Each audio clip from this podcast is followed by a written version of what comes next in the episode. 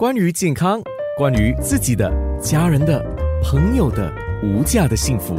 健康那件事。健康那件事，今天一个新的话题，我们讲到 martial arts，就是你可以翻译成武术，包含了中国武术，也包括了一些西洋的武术。总之呢，练武主要是培养你的自信心，增强你的体魄啊，这些很重要，对吗？还有你你讲的，就是像我们的教练林凯如讲的，就是你要四肢要配合，头脑要清晰，就是有这种灵活的反应嘛。对从小学起是比较好的，是吗？对，从小学习比较好，因为小朋友都在发育的过程嘛。从小学的话，他们的那个肢体的配合就可能会发育的比较快，而且他们就会学的比较快。这样我来不及了咯。哦，可以啦，不限于年龄。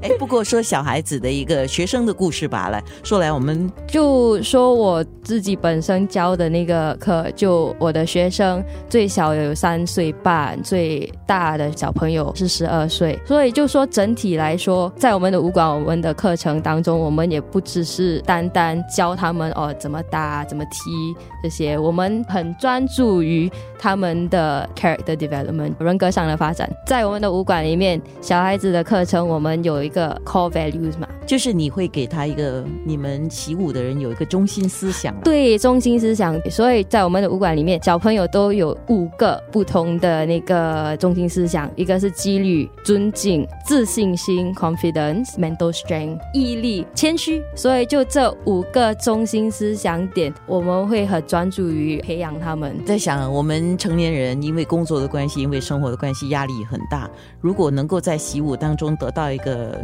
压力的疏解，也是不错的，对吗？对对对，因为我们的武馆其实是在 CBD area，所以过了六点半，其实有很多这些上班族岁上班族都上来练舞，就疏解压力一下。